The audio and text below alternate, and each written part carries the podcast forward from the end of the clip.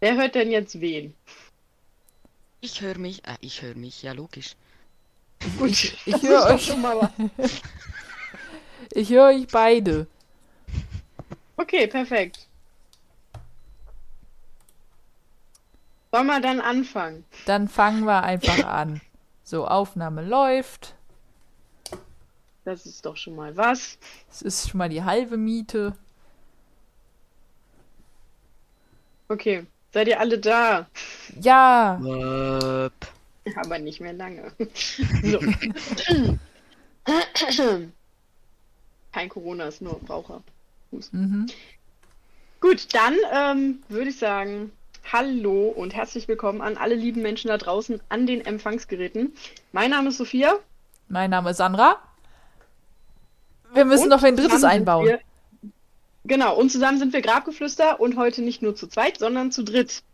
Wir haben nämlich noch jemanden eingeladen und diejenige darf sich jetzt selber vorstellen. Ganz spontan und improvisiert. Ich will Fanfaren hören. Ich bin die Sandy. Hallo. Hallo. Gut. Ja, äh, wir sind wie immer schon eigentlich gewesen ein True Crime Podcast der Krempelkisten Corporation GmbH, Co. Und so weiter. Heißt, wenn ihr uns schreiben wollt oder immer erfahren wollt, wann die nächste Folge rauskommt, schaut einfach mal bei unserem Instagram-Account Krempelkiste vorbei. Hier reden wir aber natürlich nicht über Instagram oder über Kisten. Nein, hier geht es um wahre Verbrechen rund um die Welt. Wir reden über grausame, interessante, aber auch abscheuliche Fälle, bei denen wir sowohl auf die TäterInnen und die Tat an sich eingehen, aber auch auf die Opfer und Hintergrundinformationen beleuchten, die man so vielleicht noch nicht gehört hat.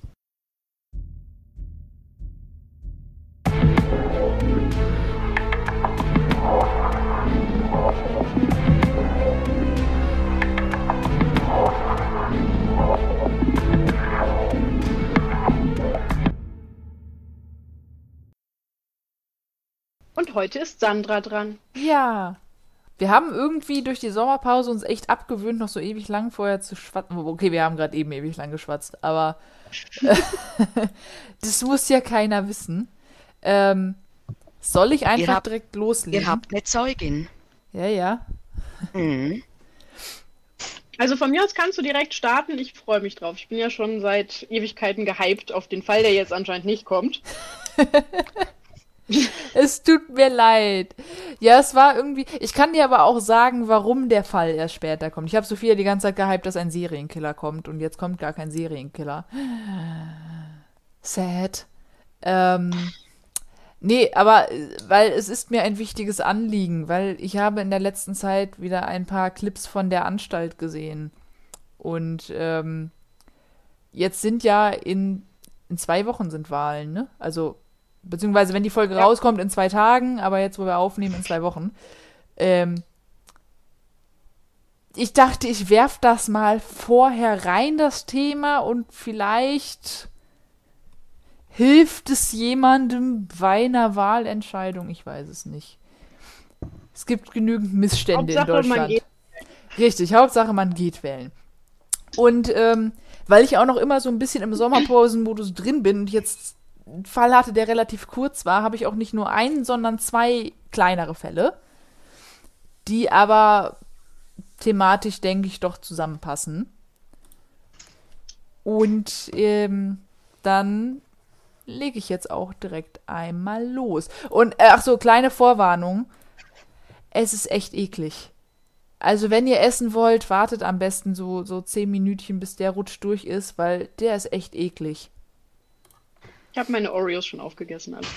Okay, das ist gut. Ja. Es geht nämlich um, um Timur und seine Frau.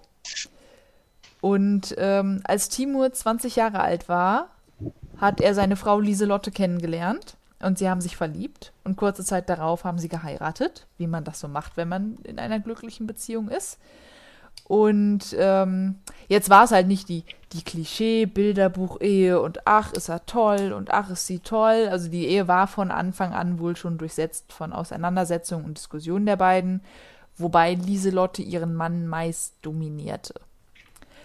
1990 zogen die beiden in ein Mehrfamilienhaus in Hamburg. Kinder hatten sie keine. Timur war ein sehr musikalischer Mensch und so eröffnete er sein eigenes Musikgeschäft, in dem er Musikinstrumente verkaufte und Musikunterricht gab. Lieselotte hatte zunächst noch eine andere Beschäftigung, bis sie dann 1997 anfing, ihrem Mann im Laden zu helfen und es genoss, mit den Kunden zu plaudern und generell so ein paar kleinere Aufgaben zu machen, abzukassieren, sowas alles. Einige Jahre später war sie dann jedoch nicht mehr in der Lage dazu. Lieselotte litt neben Bluthochdruck auch noch an einer chronischen Magenschleimhautentzündung und einer Herzleistungsschwäche. Zudem hatte sie starkes Übergewicht, was ihr das Gehen erschwerte.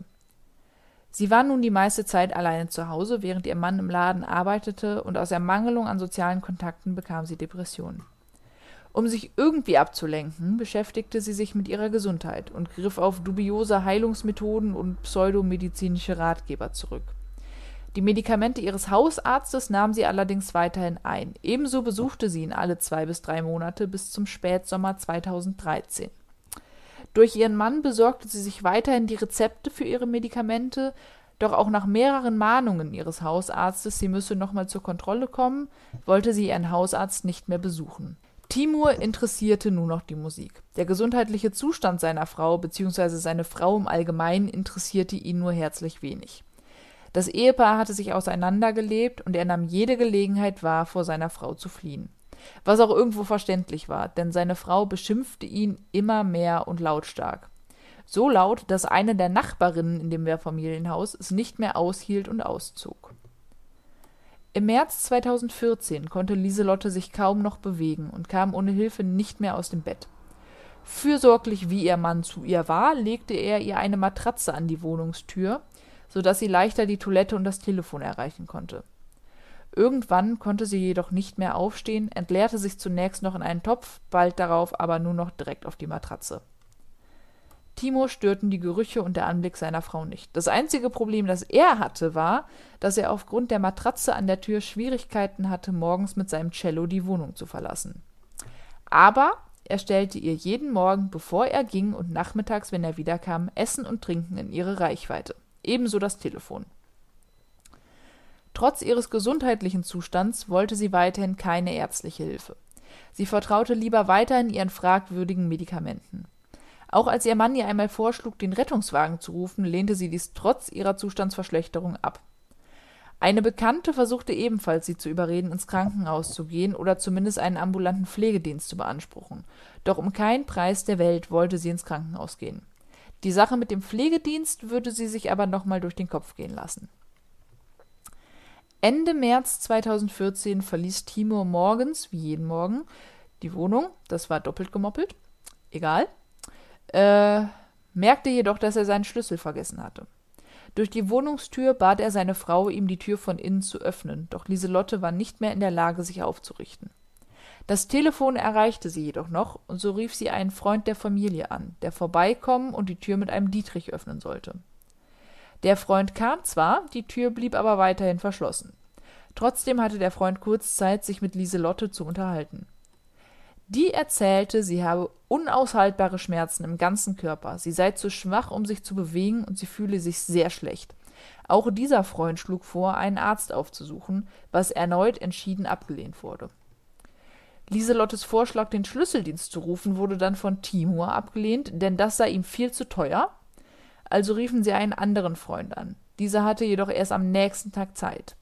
Timur ging daraufhin in sein Geschäft und übernachtete dort, während er sich keinerlei Gedanken mehr um seine Frau machte. Am nächsten Morgen kam dann der Freund Bulgari und öffnete das Schloss. Als er die Wohnung betrat, musste er sich fast übergeben. Lieselottes körperlicher Verfall war schon so weit fortgeschritten, dass man ihn mit den Augen sehen konnte, mal ganz vom Gestank abzusehen. Die gute Frau entleert sich ja schon seit mehreren Wochen auf die Matratze. Bulgari meint ebenfalls, dass ein Arzt kommen muss. Genauso wie alle Male zuvor lehnt Lieselotte das ab. Bulgari, und ich bin diesem Mann sehr dankbar dafür, ruft trotzdem die 112. Die Notrufzentrale erklärt dann allerdings, dass es sich dabei um keinen Notfall handele. Ihr Körper fing langsam an, sich aufzulösen. Ihr Zustand verschlechterte sich immer weiter. Ihr Mann war das egal. Auf Nachfragen von Freunden antwortete er jedoch immer, es gehe ihr super. Eine hygienische Versorgung gab es auch nicht, da Timur sich jetzt zu sehr davor ekelte. Wo ich mir denke, deswegen fängst du ja auch bitte direkt an, wenn du merkst, dein, dein, dein Partner ist nicht mehr in der Lage und nicht, wenn deine Frau schon halb verschimmelt. Aber Ja. Meine Meinung. So. Ein Pflegedienst wurde auch nie beauftragt, da Timur kein Geld verschwenden wollte. So, äh, Spoiler, ich glaube, das kann man sich zwar inzwischen denken, aber Lieselotte stirbt. Und, äh, ja, ja, mindestens, Was ein Plot-Twist. ja, ja, mindestens eine Woche vor ihrem Tod war sie dann schon nicht mehr in der Lage, ihre Position auf der Matratze selbstständig zu verändern. Die lag da halt einfach nur noch rum. So. Was passiert, wenn man durchgehend über Tage auf der gleichen Stelle liegt? Naja, dann kriegt man da kaputte Stellen, die Haut wird durchgelegen, deswegen muss man ja, bettlägerige Menschen wenden. Ja, Druckgeschwüre, genau. Ähm, so, damit nicht genug. Bei Lieselotte haben sich diese Druckgeschwüre dann, also da haben sich inzwischen schon Maden eingenistet. Ah, Ja. Ebenso, Made in Deutschland. Nee. Entschuldigung. Nicht made in... Ch- Oh Okay. Gott. ist es eklig. Ja. Ebenso hat sich ein Teller, auf dem sie lag, über eine Woche lang drei Zentimeter tief in ihr Fleisch äh, gedrückt und ein Tablettenblister Warum, ist. wa- warum lag die auf dem Teller? Wahrscheinlich hat sie sich irgendwie mal draufgelegt und kam nicht mehr runter. Oh, Und ein Tablettenblister, also so, so ein Ding, wo halt Medikamente drin sind, ist in ihre Weichteile eingewachsen. Mhm. Ja, da gab es ja mal einen Fall von einem oder eine, die auf dem Klo, die mussten das Klo, glaube ich, ähm, die Klobrille von, von ihr oder ihm wegmachen. Ging da auch nicht mehr weg. Ja, ich hatte auch, ich hatte mit dem, mit dem Obi auch vorhin gequatscht. Jetzt muss man dazu sagen, ich, ich weiß nicht, ob, ich glaube, ich habe das schon mal. Der Obi arbeitet halt auch im Rettungsdienst und die hatten mal den Fall, also er war da nicht selber bei, aber Kollegen hatten erzählt, äh, da war halt auch eine Frau, die äh, sich nicht mehr bewegen konnte. Die lebte zwar noch, aber die war quasi mit ihrer Couch verwachsen. Die mussten mit der Couch, mussten die die mitnehmen. Ja, siehst du, dann ist der Spruch wirklich mal korrekt. Wenn du den, deinen Arsch nicht vom Sofa hebst, wirst du damit verwachsen. Ja, Ja, okay. Haben wir einen Mal. Ja. Es gibt das, genug das erinnert mich Sprüche. mehr an so eine Fantasy-Geschichte oder sowas. Weißt du, so jemand, der so, so Zentaurenmäßig halb Mensch, halb Pferd, aber halt halb Mensch, halb Sofa oder sowas. oh. ja. Aber halt so eklig. Mhm. So. Wie man sich denken kann, Rein. in- Das ist so in die. Einge. Äh. ja, ja. wie man sich denken kann, hatte Lieselotte auch höllische Schmerzen. Ne, das, Oh, you don't say. ja, ja, dürfte keine Überraschung sein. Inzwischen rochen auch die Nachbarn den Gestank. So schlimm, dass sie im Hausflur die Fenster aufreißen mussten. Über die Ursache des Gestanks machte sich aber scheinbar auch niemand Gedanken, weil die nie nach einer Quelle gesucht haben. Ähm, Timur sorgte weiterhin für Essen und Trinken in erreichbarer Nähe. Das musste er dann aber. Und der hat ja auch in der Wohnung gelebt. ja, Also ich meine jetzt mal im Ernst, dass du dich um deine Frau nicht kümmern möchtest, okay, geschenkt. Aber du wohnst doch da. Vor allem, was ich mir denke, auch, also ab, auch wenn das jetzt nicht stinken würde, du hast doch diesen Menschen irgendwann mal geheiratet. Und auch wenn man sich auseinanderlebt, wenn du auf deiner Couch sitzt und du siehst deinen Partner auf dem Boden liegen und in so einem Zustand, auch wenn die sagt, die möchte keine Hilfe. Ja, also selbst wenn ich den Menschen gar nicht kenne, da musst du wirklich Ja. wenig Empathie für haben, um da nichts zu machen. Ja, deswegen. Das Essen musste dann halt auch irgendwann entsorgt werden, weil Lieselotte kein Essen mehr anrührte. Aber selbst zwei Tage vor ihrem Tod lehnte sie ärztliche Hilfe weiterhin stur ab. Warum? Weiß man das? Wollte nicht. Die Sache ist halt, darum geht's halt auch, es ist nicht ganz klar, wann sie, also es gibt ja dieses, diese Fähigkeit, Einsicht über dein Schicksal zu bestimmen und das halt noch nachvollziehen zu können. Wenn du jetzt sagst, so, ich möchte das nicht, dass du auch die Konsequenzen für dich erkennst. So.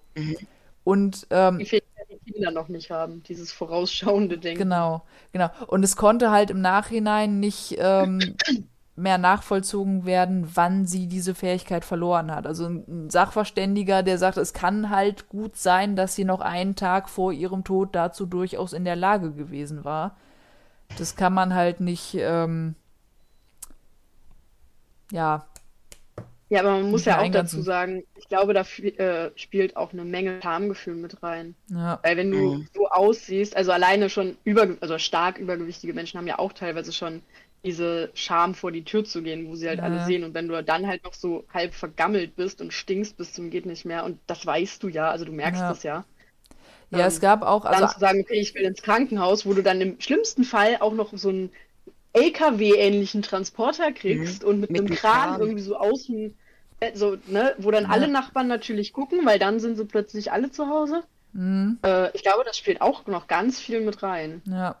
Einmal das war, also sie sagte auch irgendwann mal, weil einer ihrer Freunde sagte ja auch einmal, hey, du, du musst zum Arzt oder Krankenwagen rufen oder sowas, wo sie dann auch sagte, ja, nee, ich möchte mich, ich muss ich erstmal waschen. So. Ja, genau. Sowas halt. Und andererseits, glaube ich, bei ihr war aber halt dann auch noch der Faktor, dass sie gesagt hat, Schulmedizin, nein, nein. Ja, das kommt halt auch noch mit dazu. Ähm, Also ich weiß zum Beispiel, dass das meine, ich glaube, Uroma war das, ich habe die persönlich nie kennengelernt, aber die hat irgendwann in einem relativ jungen Alter gesagt, so, ich sterbe jetzt, mhm. ich kann nicht mehr laufen und dann hat sie sich ins Bett gelegt und dann ist sie da liegen geblieben, bis zum Rest ihres Lebens. Also die lag da noch Jahre. Aber die hat gesagt, What? sie kann nicht mehr laufen und sie stirbt jetzt. Und das Sterben hat halt noch ewig gedauert, aber die ist nie wieder aufgestanden. Hi. Und die war im Prinzip, also klar, ne, die war, weiß ich nicht, Mitte 60, glaube ich, zu dem Zeitpunkt. Mhm. Wo du eigentlich sagen könntest, hm, müsste eigentlich noch gehen, aber nö, die wollte nicht mehr und dann hat die auch nicht mehr. Und dann hat sie das für sich beschlossen. Ja, Ja. hat die auch durchgezogen bis zum Ende. Ja. Bis zum bitteren Also konsequent war sie, aber ja, das ist halt so ein Ding. Also wenn du dir in deinem Kopf irgendwie so eine Entscheidung gefällt hast und Mhm. da bleibst du jetzt bei und da steigerst du dich dann ja auch rein, so ein bisschen, ne? Weil sie hat sich halt voll da reingesteigert, dass sie halt krank ist, Mhm. Was sie nicht war. Also nicht mehr, als man halt in dem Alter so an Gebrechen hat. So klar, mit Mitte 60 hast du ja dann mal ein bisschen Schmerzen im Knie oder so ein Scheiß, aber Mhm. nichts, was dich direkt umbringt. Ja, aber das ist das halt mit dem Kopf. Ja, ja. Deswegen, da hatte ich nämlich auch den Obi gefragt, weil, weil das war dieses, ähm, al- als ich das gelesen habe, dass die, die in der Notrufzentrale ihm gesagt haben, dass das kein Notfall ist. Wo ich mir gedacht habe, warum ist das, okay, die hat keinen akuten Herzinfarkt, aber, aber bitte. Weil dann hatte ich nämlich auch den Obi gefragt, weil ich mir auch gedacht habe, wie ist denn das, wenn du halt in der Situation bist, du weißt, der braucht medizinische Hilfe, aber der lehnt die ab. Weil ich kann mir auch vorstellen, dass es für einen Rettungsdienst echt scheiße ist, wenn du irgendwo hinfährst und die sich dann vehement weigern und du dann halt nichts machen kannst. Und er meinte, letztendlich ist halt, müsste quasi einer bescheinigen, dass diese Einsichtsfähigkeit nicht mehr da ist oder dass eben dass die, die Gesundheit so dermaßen gefährdet ist, ähm, dass man Ja, aber da brauchst du einen richterlichen Beschluss für. Da Ne, kannst du halt deswegen. nicht einfach irgendeinen Rettungssani hinschicken. deswegen das Aber ich meine, halt. wenn du dir das mal überlegst, die gleiche Situation mit einem Kleinkind zum Beispiel, Ja, das wäre ja sofort aus der Familie rausgenommen worden. ja, Also da wäre ja gar nichts mit, ach, hm, nee, ist ja nicht akut. Ja, ja. so klar, das, wär- Kleinkind würde auch nicht in den nächsten zwei Tagen sterben, aber da würdest du ja trotzdem was machen. Ja, Weil halt die Einsicht nicht da ist, die in dem Alter von der Frau wahrscheinlich offiziell da war, aber da brauchst du halt erstmal einen Richter, der dann sagt, nee, ist nicht. mhm. So. Ich mach Das mal weiter, ja? Ja, sehr gerne. Okay. Ne, alles gut. Wir können da gleich noch, noch weiter drüber abdriften. Ich dachte, weil es ist jetzt nur noch ein Absatz. bevor, Okay, wir dann zieh den durch. Bevor wir uns jetzt zu sehr verlieren. Gib alles, Ähm. So, am 26. April 2014 begann die Sterbephase. Also hieß, man hätte nichts mehr machen können. Lieselottes Tod war nicht mehr aufhaltbar. Da hätte, hätte auch kein Wunderheiler mehr geholfen. Da hätte Dr. House persönlich vorbeikommen können. Mhm. Timur stand auf und bevor er das Haus verließ, wünschte er seiner Frau wie gewohnt einen guten Morgen, bekam jedoch keine Antwort mehr.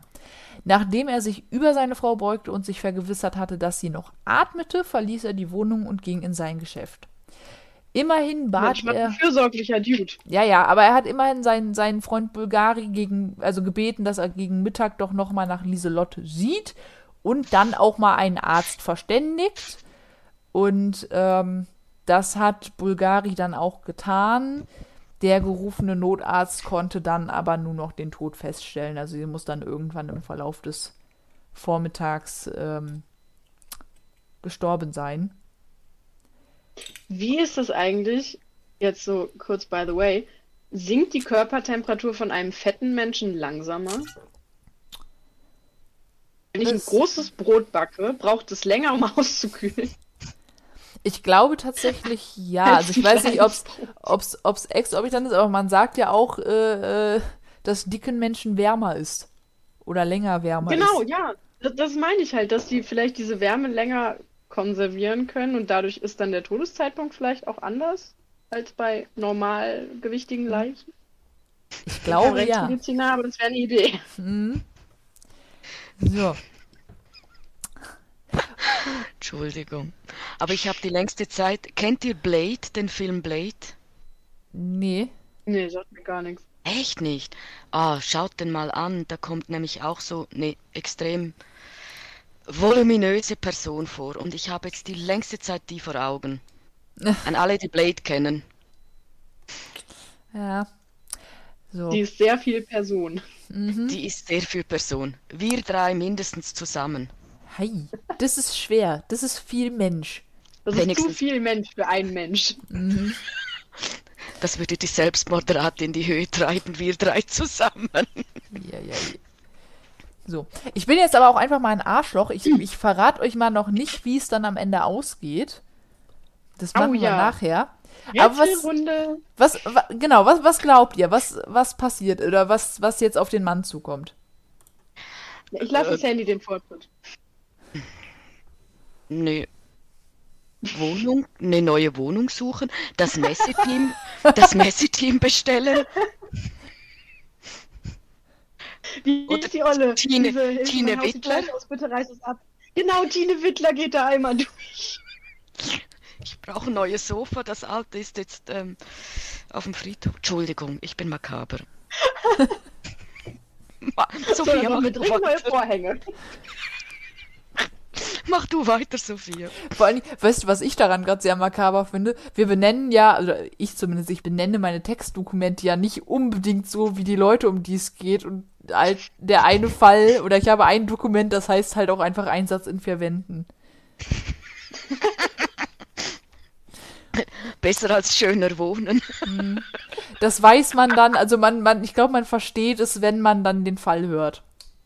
Okay. Also an alle, die die Frau kannten, es tut uns leid, aber Ja. äh, Ja. So. Ich glaube, Wohnung abfackeln hilft da nicht, da muss den kompletten Block abfackeln. Ja, aber da auf den Mann, ja ja, weiß ich nicht. Unter ja, aber ist es unterlassene Hilfestellung, wenn sie sich wehrt? Da müsste er doch ihren Geisteszustand auf sie ist gaga gaga ähm, ändern, damit er die Vormundschaft hat. Also ich als Nicht-Anwalt. Genau, hätte ich auch gedacht, dass es nicht unbedingt eine unterlassene Hilfeleistung sein kann, weil ähm, ich glaube, unterlassene Hilfeleistung wäre es vielleicht am, ganz am Ende gewesen, wo sie quasi nicht mehr bei Bewusstsein war. Sie hat ja noch geatmet laut ihm, aber dass er da nichts gemacht hat. Also ich glaube, da hätte er was machen. Ja, aber da hat er ja die, die, die Luxusmarke vorbeigeschickt. Wie heißt der Typ? Die Luxusmarke. Bulgari. Ungarn. Ach nee, Bulgarien. Bulgari, nicht Bulgarien. Ich war bei Ungarn. Sorry, egal. Ähm, ich wusste, es war irgendwas. Okay, okay. Ja, ich werde ich Ja, okay, aber, aber zu sagen, zu sagen, es gibt ja einen Unterschied zwischen, oh, die Frau atmet, ist aber nicht mehr bei Bewusstsein, ich rufe jetzt einen Rettungswagen, das ist, das ist okay. Aber ich glaube, es ist schon eine unterlassene Hilfeleistung, wenn ich dann gehe und einem Kumpel sage, ey, kannst du mal im Laufe des Tages vorbeischauen? Wobei auch nicht Ich glaube, stand, das dass sie, nicht. dass sie bewusst, sie hat ihm halt nicht mehr antworten können. Sie kann ja trotzdem wach Gut, gewesen hatte sein. sie auch keinen Bock. Ja, sie hatten Ja, vielleicht also- Streit. Wollte Das- nichts mehr sagen. Okay, Weil sie nie die Spülmaschine ausräumt. Genau. okay. Trennungsgrund Nummer eins. Ich, oder falsch einräumen. Das ist noch schlimmer. Ja. Okay. Ich werd's, ich, ich löse es nachher auf, weil ich habe ja noch einen zweiten Fall, ja? Dann. Ich habe noch total viele Ideen. Ach so, ja, dann erzähl. Ich sprühe gerade voll über. Nein, weil, was ja vielleicht auch dazu kommen kann, ist, ähm, wenn also A, mache ich mir gerade Gedanken über die Beerdigung, weil wenn sie schon mit so tausend Sachen verwachsen ist. Naja, ein Teller und ein Blister. Ein... Ja, vielleicht sind es ja noch mehr Sachen gewesen. Keine mir, Ahnung. Mir ging es bei so. der Frage aber auch zugegebenermaßen eher um die rechtlichen Konsequenzen für den Mann, nicht wie er jetzt seine Lebensgestaltung weiter plante. Sein Haushalt ist jetzt im ja, den hat's ja, den hat's ja bis dahin nicht gestört. Da kann er ja auch da bleiben. Ja, das ist wahr. Also ich glaube, dass der Typ auf jeden Fall mal einen Psychologen besuchen sollte. Also definitiv. Mhm. Ich glaube, falsch wäre das nicht. Also ich glaube schon, dass da irgendwas rechtlich auf ihn zukommt. Ob der jetzt am Ende verurteilt wird oder nicht, kann ich nicht abschätzen, aber ich glaube, dass da definitiv irgendwas passiert. Also ich hoffe, dass da irgendwas passiert. ist. Okay. Ich verrat's gleich. Ja, okay. Gut. Ich, ich mache erstmal, ich mache jetzt erstmal den zweiten Fall. Dann kann man die nämlich mhm. so schön vergleichen. So. Ähm, und zwar geht es jetzt um Gerhard. Der hat 1967 die zwölf Jahre ältere Ilona geheiratet. Auch die beiden blieben kinderlos und zogen in der Mitte der 70er Jahre in eine Mietwohnung. Einige... Auch in Hamburg? Ja. Echt? Ja. Ja, es, ist, es sind. What? Das ist ein Hamburger Richter, der die Fälle schreibt, deswegen ist da immer sehr viel in Ah, Hamburg. okay. Ähm, einige ja. Zeit nachdem Ilona in den Ruhestand gegangen war, ging auch Gerhard, der bis dato als Strafvollzugsbeamter gearbeitet hatte, in Pension. Die beiden genossen ihre gemeinsame Zeit zusammen, machten Spaziergänge oder fuhren Fahrrad oder machten Urlaub. Aber wie das dann so ist, wenn man älter wird, ihre Freunde und Verwandten starben oder lebten zu weit weg, um besucht zu werden, und so hatten die beiden nur noch einander bis dann der Tag kam, an dem Ilonas Hausarzt Demenz diagnostizierte. Gerhards Tagesablauf änderte sich nun langsam aber stetig. Immer mehr Sachen, die Ilona nicht mehr machen konnte, fielen nun auf ihn zurück, bis letztendlich alles an ihm hängen blieb. Das alles wäre an sich kein Problem für ihn gewesen. Das viel größere Problem, das Gerhard hatte, war das Fehlen von sinnvoller Kommunikation und den gemeinsamen Aktivitäten mit seiner Frau.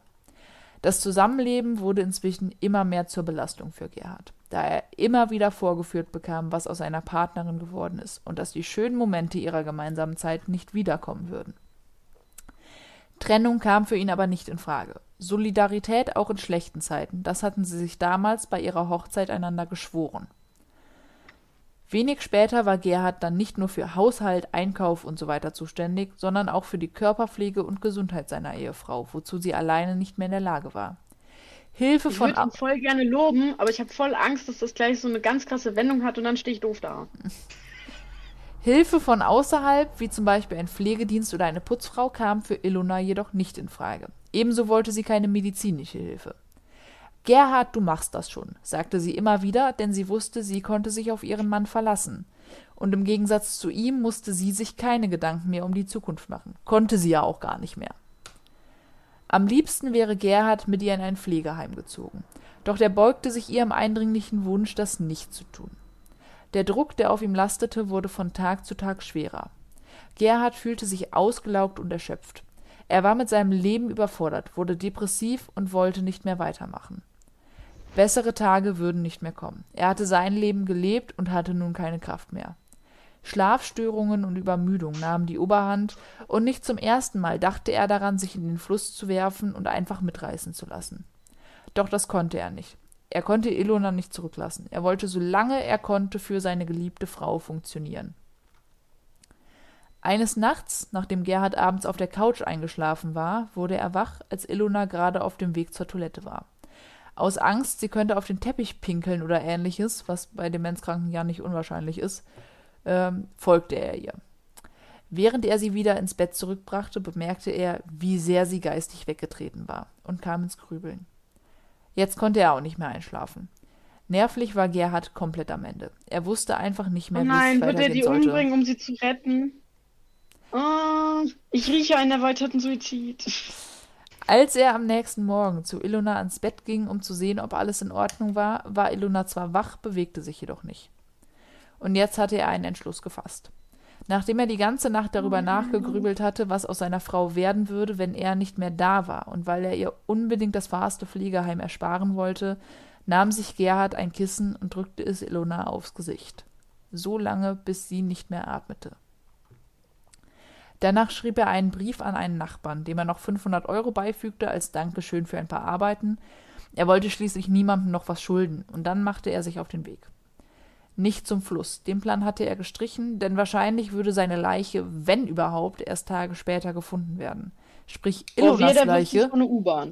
Ilonas Leiche würde man wahrscheinlich erst noch später finden. Und das wollte er niemandem, schon gar nicht Ilona, antun.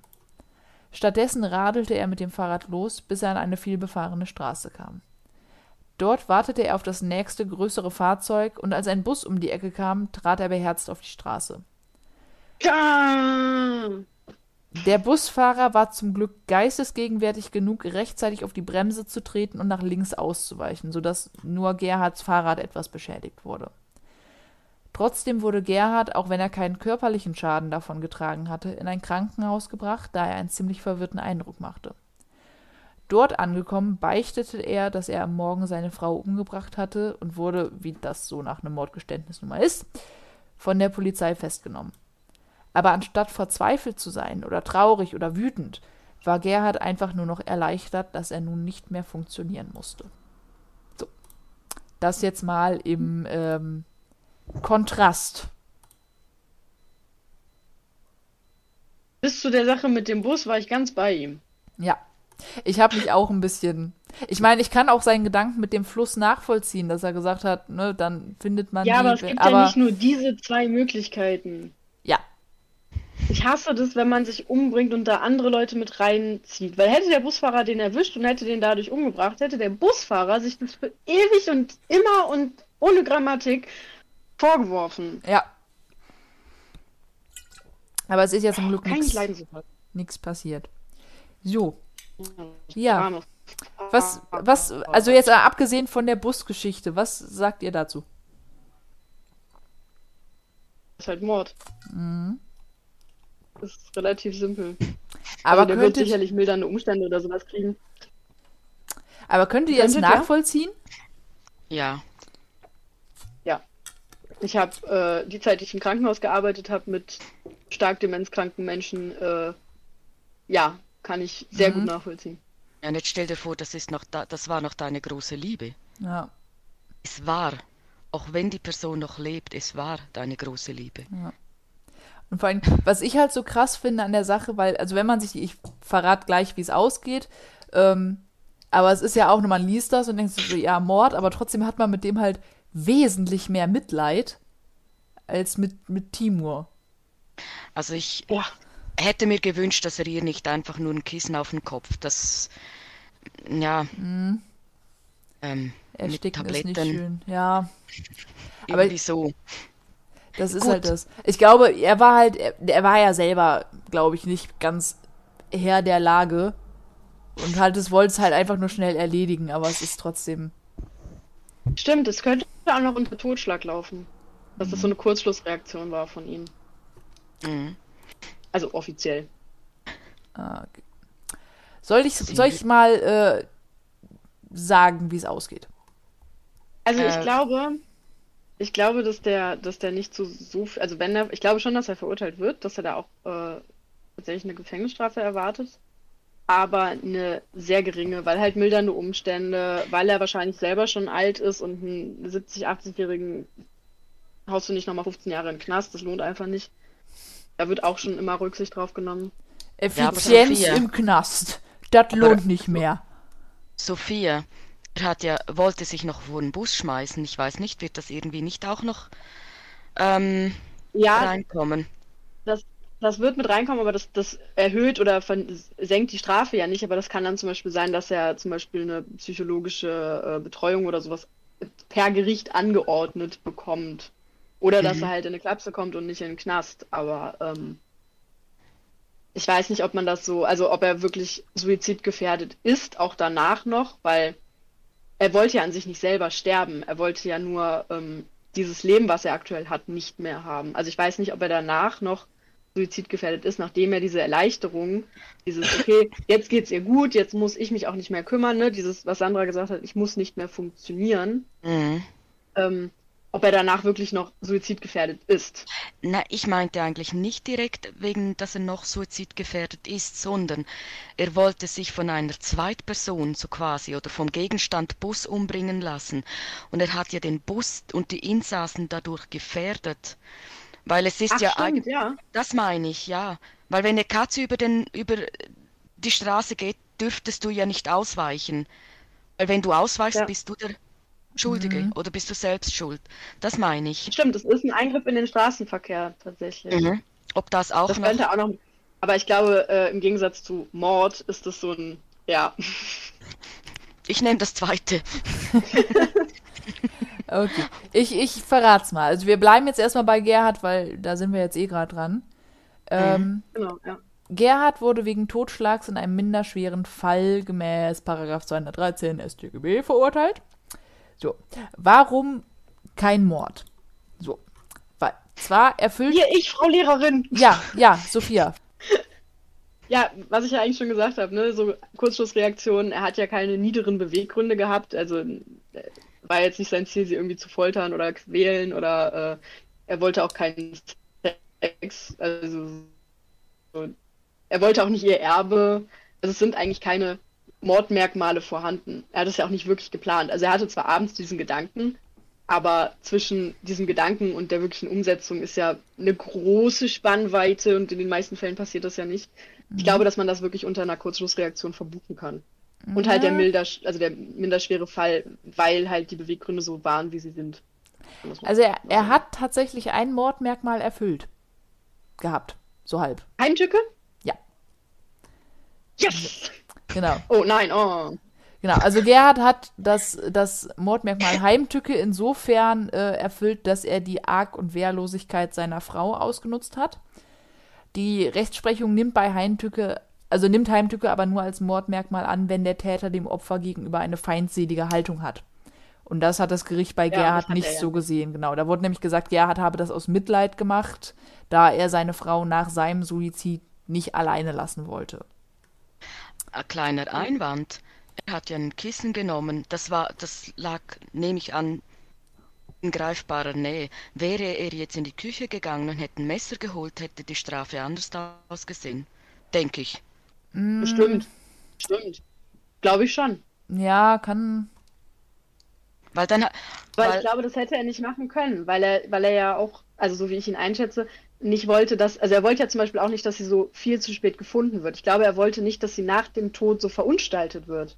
Mhm. Und dann wäre sie mit einem Messer zu töten halt auch eine, und es ist, glaube ich, nochmal eine ganz andere Sache, ob du jemandem einfach ein Kissen ins Gesicht drückst ja, oder ich mit glaube, einem Messer. Da brauchst du echt eine Überzeugung. ich glaube, er wollte halt, dass sie, dass sie, ja, okay, schnell sterben, ersticken ist halt scheiße, aber dass es halt, blöd gesagt, sauber vonstatten geht. Dass halt deswegen, er wollte auch nicht, dass sie erst so spät gefunden wird, weil er das auch irgendwie ihr, ja, ihr nicht antun wollte, dass man sie eben halt Ja, genau, vergammelt das da ich ja. findet. Ja, ja, dass, dass sie Mhm. noch irgendwie ein bisschen Ehre hat danach. ansehlich, ja. Ja, Mhm.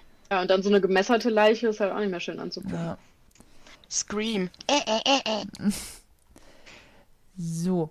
Ähm, Aber Gerhards wie, wie viele Jahre hat er gekriegt? Ja, erzähle ich jetzt. Gerhards Also, depressiver Zustand und die Tatsache, dass er geständig und nicht vorbestraft war, verhalf ihm zu einer lediglichen Freiheitsstrafe von drei Jahren.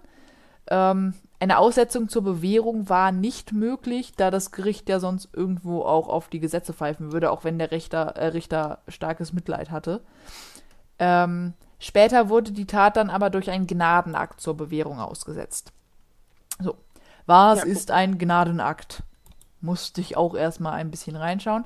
Man kennt ja den Satz Gnade vor Recht ergehen lassen, ähm, was auf, auf Könige im frühen Mittelalter und bla zurückgeht. Und im Prinzip ist es halt auch genau das, weil man lässt Gnade vor Recht ergehen. In Deutschland kann ein Gnadenakt nur vom Bundespräsidenten und dem Ministerpräsidenten der Länder gesprochen werden. Beziehungsweise in Hamburg, In England Bremen, ist es bestimmt die Queen. ja, in, in Hamburg, Bremen und Berlin gibt es einen Senat dafür, der das wohl kann. So. Und der Bundespräsident, muss man dazu auch sagen, der ist an sich auch nur zuständig, wenn das ähm, bei also so Staatsschutzdelikte, also wenn das politische Straftaten wie Terrorismus oder Spionage, wenn es sowas ist. Ähm, Das an- ist auch wahrscheinlich gefühlt das Einzige, was unser Bundespräsident machen kann. Mhm. Gibt es irgendwas, was er noch macht? Kennt irgendwer den Bundespräsidenten von Deutschland? Ich bin Schweizer, ich bin raus.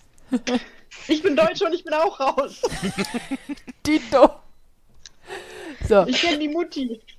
Genau. Und ähm, was ich auch wichtig finde zu erwähnen, Gnadenakt bedeutet halt auch nicht immer die sofortige Freilassung. So manchmal wird die Haftstrafe einfach verkürzt. Weil man sagt halt, der Täter muss halt trotz allem eine angemessene Strafe verbüßen. Ne, also das ist jetzt nicht, nicht gesetzlich so festgelegt, aber das ist so, so eine ungeschriebene Regel, damit man nicht einfach das Urteil der Gerichte aushebeln kann. Damit man jetzt, äh, wenn jetzt jemand zu lebenslänglich verurteilt wird, kann da nicht einfach gesagt werden, ja, aber das ist mein Bro, der wird jetzt freigelassen. So. Das wird Walter wahrscheinlich auch nicht passieren. Ja. Aber das ist dann mehr sowas mal reinwerfen? Frank-Walter Steinmeier ist unser Bundespräsident. alles klar. Den Namen. Den Genau. Namen kenne ich. So. Nee, aber das ist dann halt mehr sowas wie, wie im Fall von Gerhard, wo man sagt, ja, der hat Mist gebaut, der hat jetzt ein halbes Jahr im Knast gesessen, weil ich glaube, sechs Monate hat er dann gesessen. Ähm, der hatte ja aber keinen keinen böswilligen Gedanken dahinter und die Wahrscheinlichkeit, dass der jetzt eine Gefahr für die Allgemeinheit ist, ist relativ unwahrscheinlich, also kann er den Rest jetzt auch auf Bewährung. So. Ja, es besteht halt keine Rückfall- oder Wiederholungsgefahr. Und ich glaube, was auch noch immer viel mit da reinspricht, ist so dieses, ähm, wie sieht die Gesellschaft das Ganze? Ja, Weil ich denke, es gibt in der gesamten Gesellschaft vielleicht so 0,3 Arschlochprozente, die dann sagen, nee, der muss jetzt aber 15 Jahre in den Knast, weil er hat jemanden umgebracht. ja. Und der ganze Rest sagt halt, ja, ey, ganz ehrlich, der arme Mann. ja, Ja. der hat genug gelitten. Der wird sich wahrscheinlich eh äh, ewig Vorwürfe machen. Ja, Also machst du halt, nehme ich an, als normaler Mensch. ja. Der ihm das vom, vom ähm, Rentenalter bis die Demenz ähm, bei ihr kam? Ah, glaube ich gar nicht so lang. Nee, das ging relativ zügig tatsächlich. Ach du Scheiße. Mhm. Sowas kann schnell gehen. Da hatten wir auch eine Patientin bei uns, die war topfit und dann innerhalb von, von drei, vier, fünf Monaten. Und ich glaube, dann ist sie letztendlich auch gestorben. Das ging ratzfatz. Schön War bei für meinem sie. Opa ja auch schnell. Mhm. Also nicht schnell genug, meiner Meinung nach, aber recht zügig. Ähm, damit so ein Also Gnadenakt wirksam ist. Einfach nur. Ja. Ich, ich, ich schmeiß das noch rein, dann können wir weiter über Demenz reden. Ja. Äh, das ist halt auch wieder so ein Satz. Damit ein Gnadenakt wirksam ist, der muss noch vom, vom Bundesjustizminister unterzeichnet werden. Ähm, es gab aber ich noch. google mal, wie ist, wer ist das? Ja, ja. Es gab aber noch nie einen Fall, in dem das nicht passiert ist. Also der Bundesjustizminister ist dann auch nur noch so ein Ja, ja, ja, ja, ja. Macht ihr mal. Was Wer macht schon der- kaputt? Mhm. Wer ist der Justizminister? Ja, es ist eine Frau. Aktuell. Die Christine Lambrecht.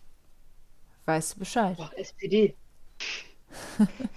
Bundesministerin der Justiz und für Verbraucherschutz und für Familie, Senioren, Frauen und Jugend. Das passt alles so gut zusammen. So. Weißt Ähm, du Bescheid? Ja, ja. So. Auf jeden Fall, äh, äh, Lirum Larum. Gerhard ist relativ zügig wieder aus dem Gefängnis rausgekommen, ähm, hat aber durch die ganze Geschichte seinen Pensionsanspruch verloren, weil er war ja ursprünglich Beamter. Ähm, das hat ihn finanziell ziemlich hart getroffen.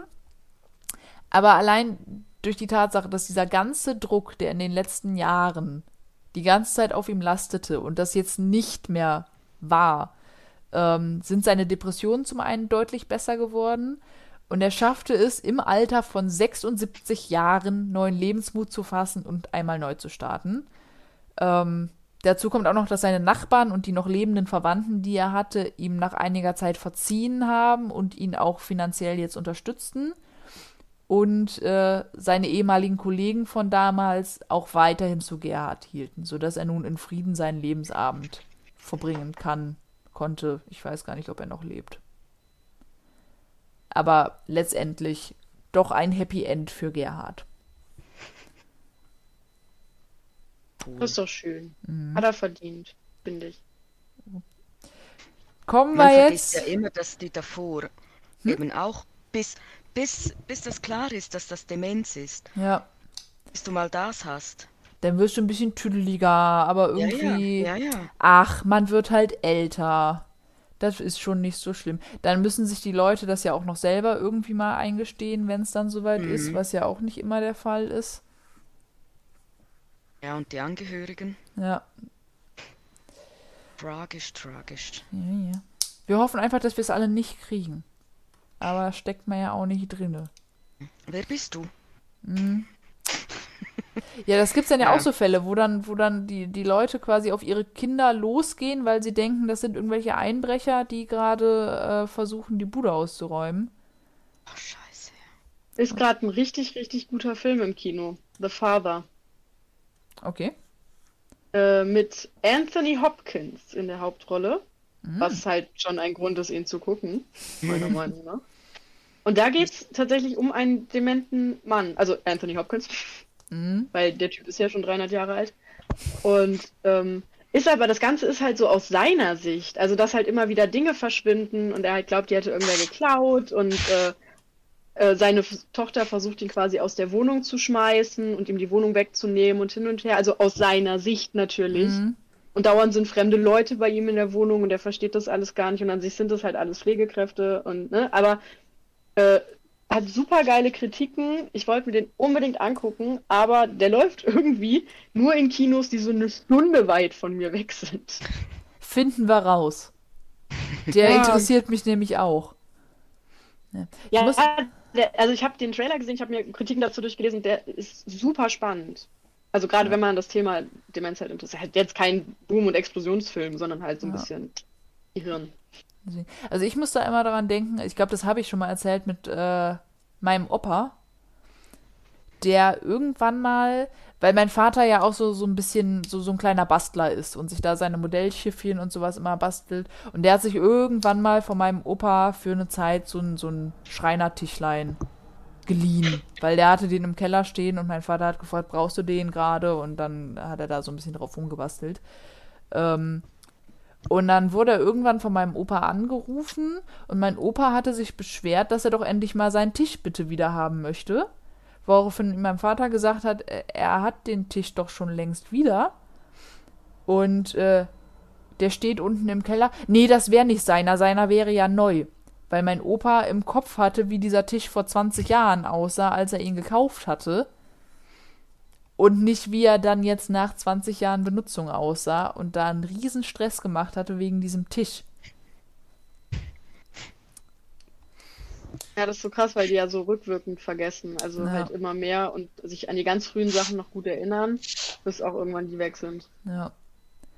Also ich weiß ja auch, mein Opa hat mich ja auch gegen Ende nicht mehr erkannt. Da musste ich dann auch immer, wenn ich reingekommen bin, sagen, hallo, ich bin Sophia, deine Enkelin, Kuckuck.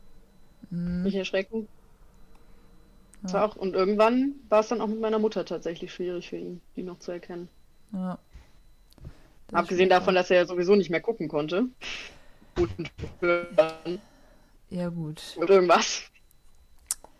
Aber es betrifft nicht nur alte Menschen. Also ich habe einen kennengelernt, der hat Demenz gekriegt mit 42. Mhm. Ja, es gibt ja auch, es, es gibt ja auch Und verschiedene. Es gibt, Das Problem ist, dass da der Körper halt nicht versagt. So, der Körper macht die 40 Jahre noch durch, aber Ja. der Kopf nicht. Mhm. ja, Das war echt, also der hatte auch ganz weit fortgeschrittene Demenz. Das war der Wahnsinn. Der hat Sachen vergessen, die waren keine zwei Minuten her. Das war richtig krass. deswegen. Kann übrigens auch vaskulär bedingt sein. Also Leute, achtet auf eure Gefäße.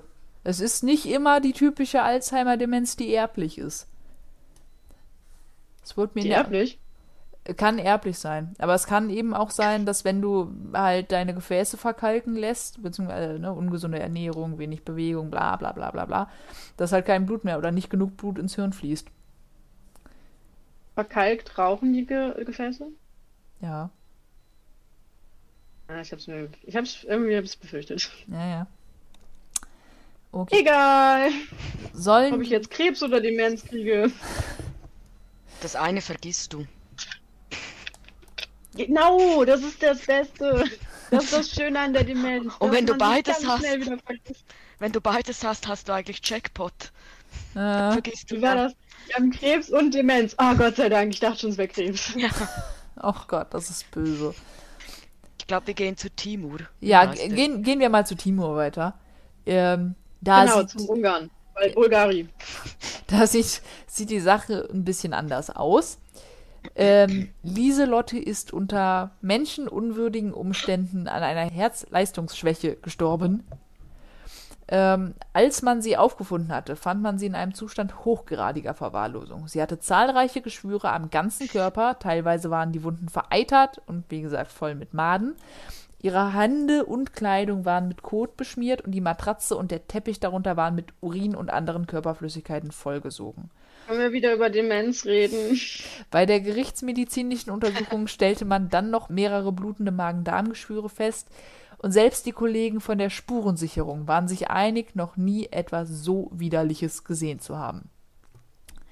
Und es ist so traurig, wenn du dir denkst, das ist ein Mensch gewesen. Und das Einzige, was du dafür empfindest, ist Ekel. Mhm. Das ist so traurig. Und das Oh, wollte ist- Gerhard eben nicht bei Ilona.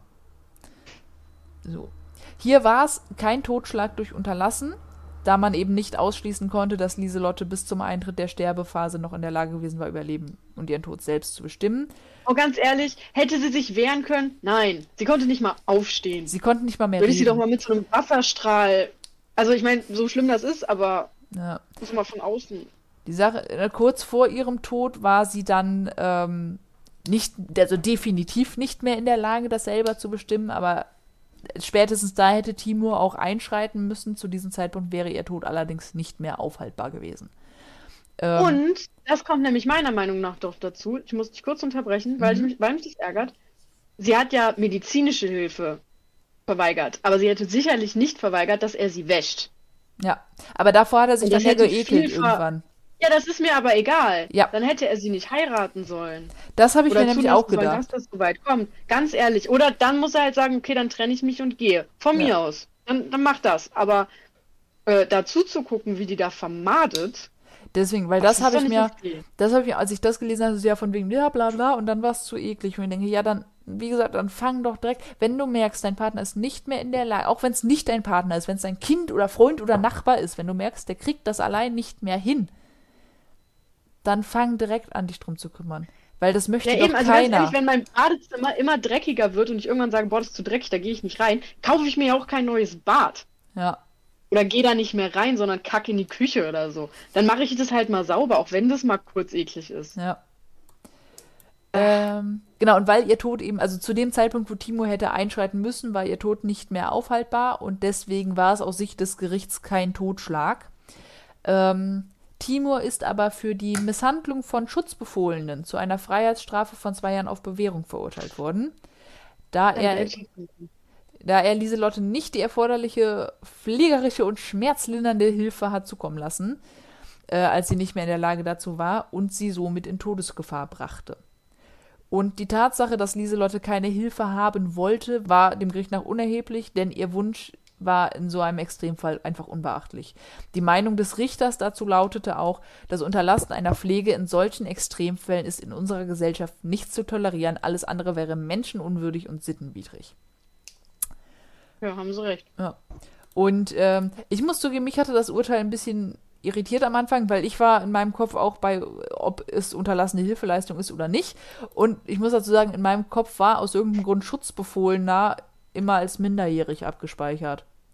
Was sie ja nicht gewesen ist. Aber in Paragraph 225 StGB heißt es, Wer eine Person unter 18 Jahre oder eine wegen Gebrechlichkeit oder Krankheit wehrlose Person, die seiner Fürsorge oder Obhut untersteht, seinem Hausstand angehört, von dem Fürsorgepflichtigen seiner Gewalt überlassen worden oder ihm im Rahmen eines Dienst- oder Arbeitsverhältnisses untergeordnet ist, quält oder roh misshandelt oder wer durch böswillige Vernachlässigung seiner Pflicht für sie zu sorgen an der Gesundheit schädigt, wird mit Freiheitsstrafe von sechs Monaten bis zu zehn Jahren bestraft.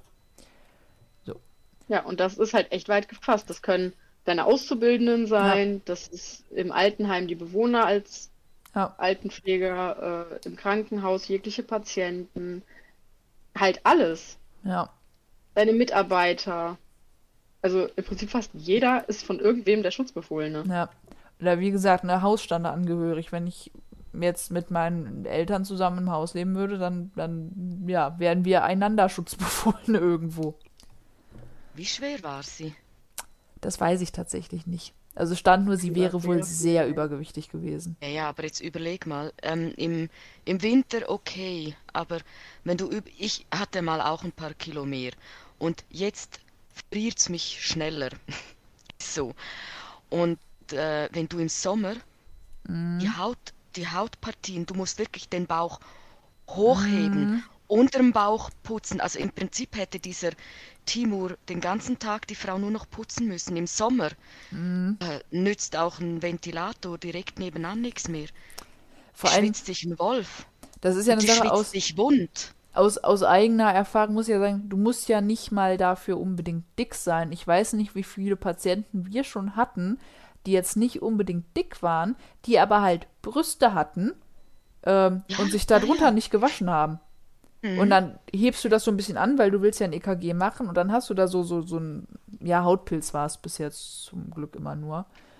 Ähm, aber Noch allein sowas. Narben. Nee, aber das ist halt trotzdem fies. So.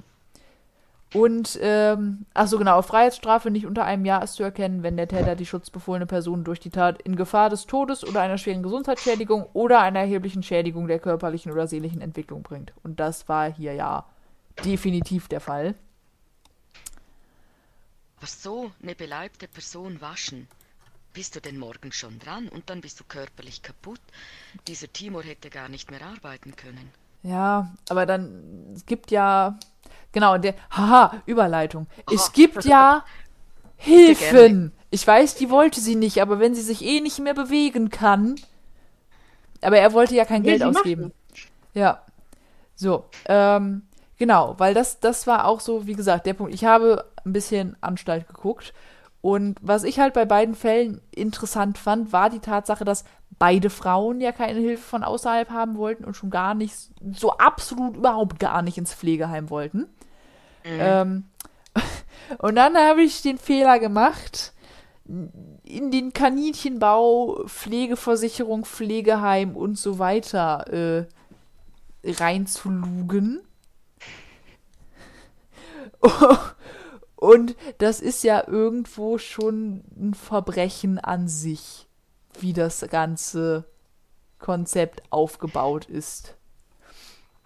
Und ähm, deswegen machen wir jetzt noch, weil das will ich jetzt noch einbringen. Wie gesagt, in zwei Tagen sind Wahlen. Wählt bitte was Vernünftiges. Ähm, kleiner Exkurs. Nicht AfD. Ja, kleiner Exkurs in das Thema Altenpflege Deutschland. Und ich fand es auch sehr witzig, weil ich habe meinen Vater angerufen, weil ich den noch ein paar Fragen fragen wollte.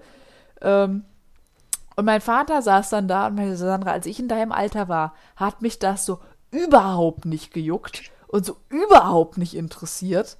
Und dann meinte er aber auch, und den Punkt kann ich auch nachvollziehen, weil er sagte, er kommt halt auch aus einer Zeit, wo es halt komplett normal war, dass mehrere Generationen zusammen in einem Haus gelebt haben und du hattest halt immer irgendwen da, der sich irgendwie kümmern konnte.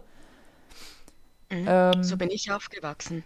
ne, sowas halt. Mein, mein, mein Vater hatte, oder beziehungsweise, ja, die Familie meines Vaters, die hatten ein Mehrfamilienhaus. Da waren vier von sechs Wohnungen, waren die Schmitze. Da ist immer wer da. Naja, ne, aber auf jeden Fall, ich habe ich hab halt angefangen, weil ich mir überlegt habe, was, was sind denn für Gründe, warum Menschen nicht ins Pflegeheim wollen? Ähm, fällt euch da was ein, spontan? Geldtechnisch. Ja. Das war, das, weil, also, weil, weil ich habe mir jetzt gedacht, zum einen, was ich halt absolut nachvollziehen kann, wenn du halt aus deinem gewohnten Umfeld rausgerissen wirst. So dieses, Scham. Ja, sowas, ne, Mhm. dieses, dieses Eingestehen, so, mh, du bist jetzt auf Hilfe angewiesen. Dann habe ich mir auch noch überlegt, ne, inzwischen weißt du ja auch, dass es einen ziemlichen Pflegermangel gibt. Und ich hatte auch keinen Bock, irgendwo hinzugehen, wo ich weiß, da werde ich unzureichend versorgt, weil einfach nicht genügend Leute da sind. Ähm, und halt die Kosten. Und viele können sich das nämlich einfach nicht leisten, beziehungsweise die wollen nicht, dass dann die Kosten auf den Familienangehörigen hängen bleiben. Ähm, und dann hatte ich mir aber belegt, so, wir haben ja eine Pflegeversicherung. Und für die bezahlen wir ja auch gut, eigentlich, dachte ich. Bis ich dann festgestellt habe, nein, tun wir nicht. Ähm, genau, weil Gesundheit bei der Danke. So, bei der Pflegeversicherung ist es ja so wie bei den anderen Sozialversicherungen eine Hälfte Arbeitgeber, Hälfte Arbeitnehmer und das wird dann zusammen, also ne, vom, vom, vom, ich glaube, der Arbeitgeber zahlt äh, 1,525 Prozent des Bruttogehalts des Arbeitnehmers und der Arbeitnehmer zahlt ebenfalls 1,525 Prozent des Bruttogehalts, außer er ist 23 Jahre oder älter und hat keine Kinder, weil dann zahlst du als Arbeitnehmer schon mal mehr, also dann zahlst du 1,775 Prozent. Ähm, und man kommt dem Arbeitgeber ja natürlich auch entgegen und um seinen Verlust dann irgendwie wieder reinzubringen, gehen wir ja auch alle inzwischen einen Tag mehr arbeiten, weil den Buß- und B-Tag, der ist ja kein gesetzlicher Feiertag mehr, weil die Pflegeversicherung eingefügt wurde. Ähm, um, wie gesagt, diese 1,525 Prozent, die der Arbeitgeber zahlt, dann wieder auszugleichen. Und ähm, das Geld aus der Pflegeversicherung fließt dann in über 200 Pflegekassen, die dann alle mit den einzelnen Bundesländern jeweils verhandeln, wie viel denn jeweils für die Pflege ausgegeben werden kann. Sprich, wir zahlen halt in ganz Deutschland überall die gleichen Beiträge, aber je nach Bundesland bekommst du dann andere Leistungen dafür. Je nachdem, was die sich dann da halt zurecht ausgehandelt haben. Dann wird auch noch mit den, ähm, äh, mit den Heimbetreibern verhandelt das heißt, du kriegst dann für die gleiche Pflegeleistung, bekommen die Heimbetreiber unterschiedliche Beträge von den Pflegekassen, weil man will ja einen Wettbewerb aufrechterhalten, weil es ist ja generell total sinnvoll, so Sachen wie, wie Medizin, Gesundheit und so weiter äh, zu privatisieren, damit das möglichst Gewinn macht. Ist immer eine gute Idee. Ähm, und dann kommt ja auch noch dazu, dass circa 50 Prozent der Heime in Deutschland inzwischen privatisiert sind und in die investiert wird, also es Investoren gibt. Und das ganze Geld, was eingezahlt wird, also was, was von der Pflegeversicherung eingezahlt wird, das kommt dann nicht bei der armen Socke an, die sich alleine um viel zu viele Menschen kümmern muss, sondern das wird dann als Dividenden an die Investoren ausgezahlt oder eben als Gewinn eingeheimst. Und äh, wenn man sich dann jetzt fragt, wie es denn sein kann, dass da am Ende so viel Gewinn übrig bleibt, das könnte zum einen daran liegen, dass gut 70 Prozent der Einnahmen der Pflegeversicherung in die Alten- und Pflegeheime geht, obwohl da nur circa 30 Prozent der Pflegefälle sind, weil der Großteil sich eben doch lieber zu Hause pflegen lässt. Ähm, und die Pflegeversicherung zahlt ja auch nur bis maximal 50 Prozent der Heimkosten. Darauf kommt dann immer noch ein Eigenanteil Investitionskosten und Verpflegungskosten, die man dann aus eigener Tasche zahlen muss. Und dann habe ich mir da jetzt mal ein paar Durchschnittswerte angeschaut. Man merkt, ich, ich rede mich da wieder ein bisschen drüber in Rage. Ähm, ich versuche mich zurückzuhalten. Ja, ja. So, das Ganze ist dann ja auch wieder bundeslandabhängig. Und ähm, am günstigsten war es in Sachsen, wo man durchschnittlich im Monat noch so 1203 Euro dazu zahlen muss. NRW ist im Durchschnitt am teuersten mit 2516 Euro Eigenanteil. Und der generelle Durchschnitt deutschlandweit ist 1874 Euro. Das ist schon mal mehr, als ich netto im Monat habe. Äh, also man kann davon ausgehen, wer hier Rente bekommt, weil Rente ist ja auch nicht so prall, der wird sich das nicht alleine leisten können. Und es ähm, ziehen alle nach Sachsen. Wahrscheinlich. Ja, das meinte, meinte der Obi auch, weil das, das, ist nämlich eine der Sachen. Es gibt total viele Leute, die, wenn die hier in NRW leben und die gehen in ein Pflegeheim, dass sie nach Rheinland-Pfalz rübergehen. Weil das ist nicht so weit weg und da ist es schon mal wesentlich günstiger als hier. So.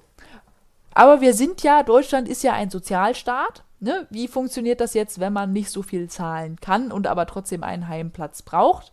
Ähm, dann wird halt erstmal geguckt, wie viel Vermögen du hast. Also wie viel Kapital hast du. Hast du Immobilien? Hast du irgendwas, was halt noch einen Wert hat? Ähm, wenn ja, wird das halt dafür genommen. Wenn nein, äh, oder wenn du zu wenig hast, dann übernimmt das Sozialamt die Kosten für deinen Heimplatz. Das Sozialamt holt sich das Geld dann aber ja auch von deinen Angehörigen wieder zurück. Die wollen ja auch nicht drauf hängen bleiben. Ähm, Dabei wird sich dann auf Paragraph 1601 BGB bezogen. Darin geht es um die Pflicht zum Elternunterhalt und da heißt es eben, Verwandte in gerader Linie sind verpflichtet, einander Unterhalt zu gewähren. Also Eltern, Kinder, so. Enkelkinder. Ja. Wobei da dann natürlich auch geschaut wird, dass die Leute noch genug Geld für sich haben. Also es würde jetzt wahrscheinlich Ja. keiner zu mir kommen Muss jetzt und nicht sagen, in der Brücke leben. richtig. Also da ist steht auch geschrieben, Kinder, die ein jährliches Bruttoeinkommen von mehr als 100.000 Euro haben. Die sind verpflichtet, sich an den Heimkosten zu beteiligen. Das gilt aber dann dann kannst du das auch machen. ja, das, das ist halt das, wo ich mir gedacht habe, okay, da, da musst du halt erstmal drankommen. Ähm, das gilt auch nur, wenn die Eltern bedürftig sind und die Kinder ausreichend leistungsfähig. Und es gibt auch immer noch einen Selbsterhalt, äh, der dann den Leuten zusteht. Der beträgt bei Kindern 2000 Euro und bei Ehepartnern 1600 Euro monatlich. Also es wird jetzt keiner, keinem das letzte Hemd vom Körper gerissen, um äh, die Eltern im Pflegeheim zu finanzieren. Und ähm, Genau, dann hatte ich das alles gelesen und dann habe ich meinen Vater angerufen, weil mich dann interessiert hatte, ob er noch wusste, wie viel das mit meiner Tante gekostet hatte. Weil meine Tante musste ja auch in ein Heim, weil die alleine nicht mehr äh, alleine lebensfähig war. Genau.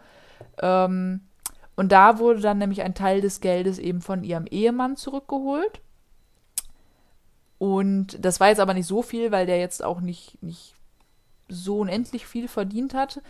Ähm, und jetzt war ja, wie gesagt, die Sache, dass mein Vater und meine Tante dann auch und deren beiden Brüder zusammen halt ein Haus geerbt hatten.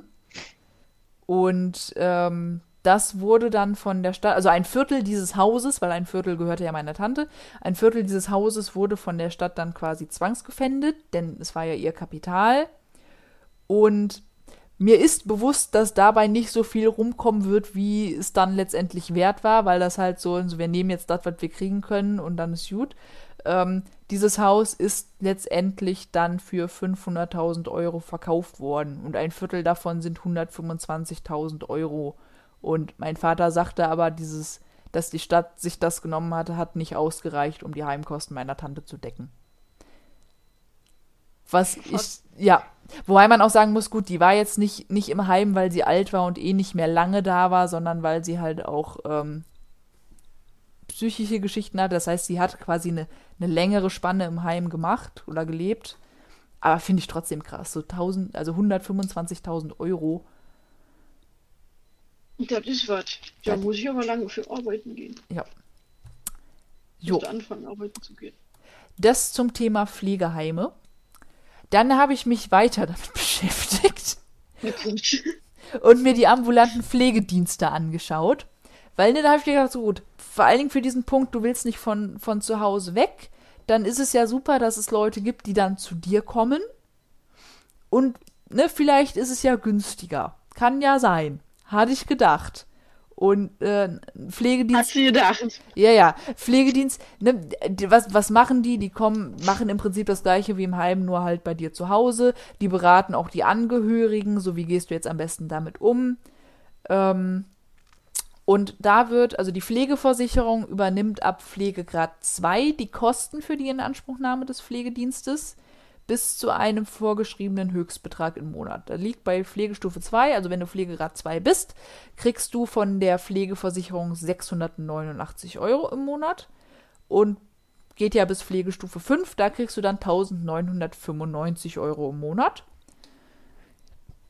Was ich recht wenig finde. Also, wenn ich jetzt jemand wäre, der sagt, hey, ich helfe regelmäßig, ich komme täglich vorbei und mache Sachen für dich, dann werden mir 689 Euro dafür nicht reichen. Das heißt, da darfst du auch noch Ja, mal gut 1900. das ist halt Pflegestufe 5. Das sind die Leute, die halt wirklich auch einfach nur noch im Bett liegen und sich nicht. Da musst du halt nochmal alles machen. Auch. Ja. Also, Aber das ist ein Monatsgehalt. ja. Aber da Ja, gab es und dann halt auch, ne? Du brauchst ja mehrere Leute. richtig, da gab es dann halt auch Rechnungen zu und dann ist ja auch. So, weil mich hatte nämlich auch interessiert, wie viel kostet so ein Pflegedienst im Monat und es war halt so ein. Wie kompliziert willst du es haben? Ja. Weil das ist einfach bescheuert. Die Kosten für den Pflegedienst hängen von zwei Faktoren ab. Es gibt einen Leistungskatalog, wo die Leistungen der Pflegedienste mit Punkten bewertet werden. Und jedes Bundesland hat natürlich wieder einen eigenen Leistungskatalog, somit eine andere Bewertung der einzelnen Leistungen und damit unterschiedliche Preise. Ähm, und Dann handelt auch noch jeder Pflegedienst mit der zuständigen Pflegekasse aus, wie viel so ein Punkt in diesem Bewertungskatalog in Euro überhaupt wert ist. Das heißt, du kannst in, in einem Bundesland kannst du Leistung X haben und sagen, die ist äh, fünf Punkte wert und das sind umgerechnet so und so viel Euro. Und was in einem anderen Bundesland aber nur, nur zwei Punkte sind, ist, dann ist es aber trotzdem teurer, weil diese Punkte mehr wert sind in Euro. Es ist so ein, so ein wie kompliziert willst du das noch machen? Also ich habe da keine Durchschnittswerte gefunden, weil es gibt keine. Fakt ist, Altwerden ist scheiße. Ja. Das definitiv. Dann habe ich mich, ich bin gleich fertig, ich habe bald genug Exkurs gemacht. Aber es war irgendwie wirklich wie so ein schwarzes Loch, das mich reingezogen hat. Dann klickst du immer weiter. Weil dann hat mich auch noch interessiert, wie kriegst du denn jetzt einen Pflegegrad, damit die Kosten übernommen werden? Weil da stand halt für Pflegegrad 2 muss deine Selbstständigkeit schon erheblich beeinträchtigt sein. Und äh, das bewertet dann ein Gutachter der Pflegekasse und bestätigt das dann gegebenenfalls, wenn es seiner Meinung nach zutritt, äh, zutrifft und bewertet werden Mobilität, Verhaltensweisen und psychische Problemlage, zum Beispiel Hilfe wegen psychischer Probleme, wenn du aggressiv bist oder Angststörungen hast oder sowas, ähm, Selbstversorgung, Bewältigung und selbstständiger Umgang mit krankheits- oder therapiebedingten Anforderungen und Belastungen, also wie kriege ich es noch hin, meine Tabletten selber zu nehmen, ich habe einen Verband, den muss ich regelmäßig wechseln, kriege ich das hin, Diabetes, Insulinspritzen, sowas. Ähm, und generell Gestaltung des Alltagslebens und sozialer Kontakte. Und je nachdem, wie selbstständig oder unselbstständig du bist, werden dann auch wieder Punkte vergeben. Und ähm, wenn du unter 12,5 Punkten bist, dann hast du keinen Pflegegrad, dann bist du vollkommen okay. Bis 27 Punkte bist du dann Pflegegrad 1, zwischen 27 und 47,5 Punkten bist du Pflegegrad 2.